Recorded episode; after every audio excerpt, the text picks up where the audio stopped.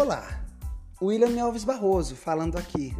Sou aluno da turma de licenciatura em Matemática PAFO do Instituto Federal de Educação, Ciência e Tecnologia do Maranhão, campus Buriticupu. Estarei descrevendo os mecanismos de defesa. O que são mecanismos de defesa?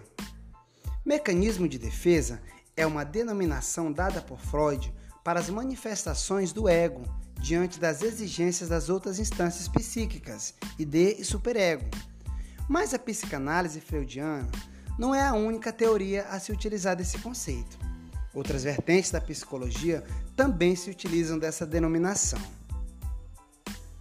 Os mecanismos de defesa são determinados pela forma como se dá a organização do ego. Quando bem organizado, tende a ter reações mais conscientes e racionais. Todavia, as diversas situações vivenciadas podem desencadear sentimentos inconscientes, provocando reações menos racionais e objetivas e ativando então os diferentes mecanismos de defesa, com a finalidade de proteger o ego de um possível desprazer psíquico, anunciado por esses sentimentos de ansiedade, medo, culpa, entre outros.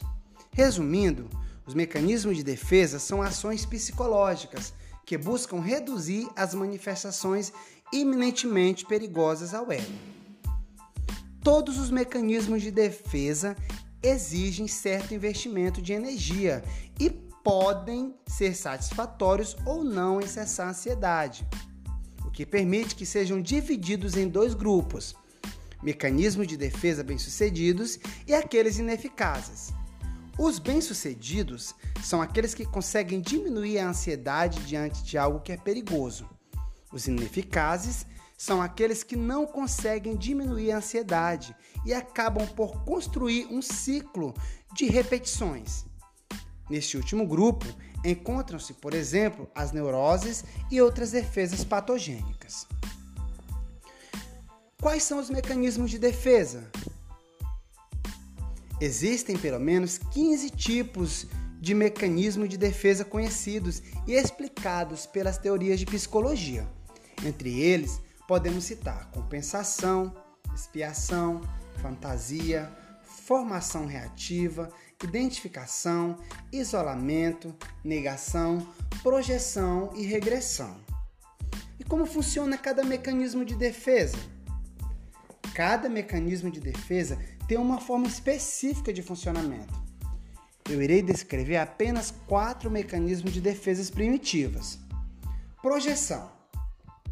Resumidamente, podemos dizer que é o deslocamento de um impulso interno para o exterior ou do indivíduo para outro. Os conteúdos projetados são sempre desconhecidos da pessoa que projeta, justamente porque tiveram de ser expulsos para evitar o desprazer de tomar contato com esses conteúdos. Um exemplo é uma mulher que se sente atraída por outra mulher, mas projeta esse sentimento no marido, gerando a desconfiança de que será atraída, ou seja, de que a atração é sentida pelo marido. Além disso, outros exemplos de projeção podem estar na causa de preconceitos e violência. Negação.